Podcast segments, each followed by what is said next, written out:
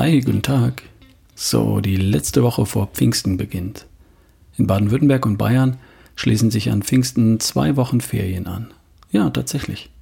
Das liegt daran, dass hier bei uns im Süden die Sommerferien erst Ende Juli beginnen und bis Mitte September gehen. Wir Südländer haben Sommerferien praktisch erst nach dem Sommer. Und dafür haben wir dann vor dem Sommer, also um Pfingsten, schon mal einen kurzen Sommerurlaubsvorgeschmack. Ist halt so.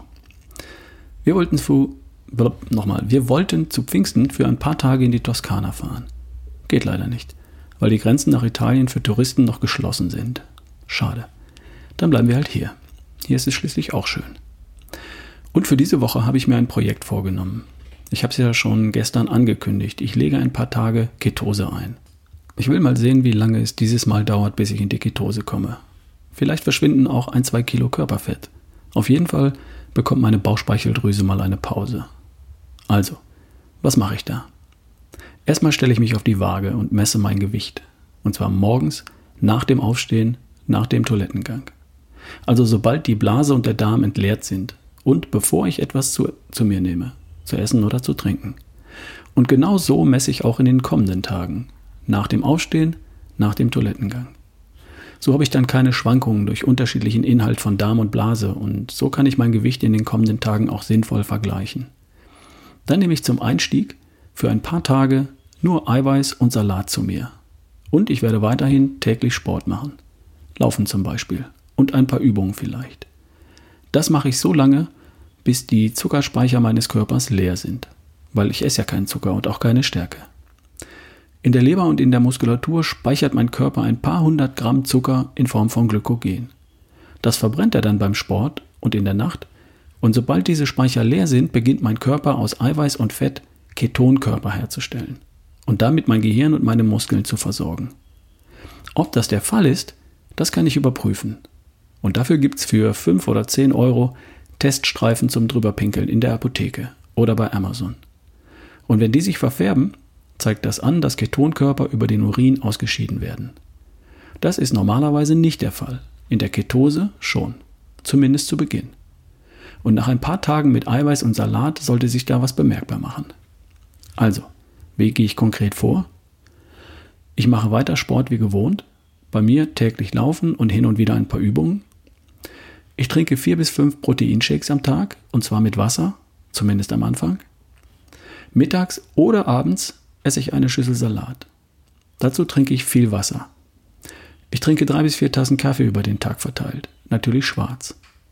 Vielleicht nehme ich ein, zweimal am Tag noch einen Esslöffel MCT-Öl zu mir. Das erleichtert den Weg in die Ketose. Und meine Vitamine und Co. nehme ich natürlich wie gewohnt weiter. Vitamin C, Vitamin D, Zink, Omega-3, Magnesium. Also, nochmal kein Frühstück, stattdessen Shake. Kein Mittagessen, stattdessen Shake. Kein Abendessen, stattdessen ein Shake und eine schöne große Schüssel Salat. Und vor dem Zubettgehen vielleicht nochmal einen Shake. Falls ich irgendwann zwischendurch nochmal was brauche, dann wäre das ein Shake. So ungefähr. Es wird nicht genascht, es wird nicht gesnackt, kein Alkohol und getrunken wird nur Wasser und Kaffee oder Tee. Das kriege ich hin für ein paar Tage. Ab dem dritten, vierten Tag teste ich dann mal mit den Keto-Teststreifen. Keto-Sticks heißen die übrigens. Am besten morgens nach dem Aufstehen.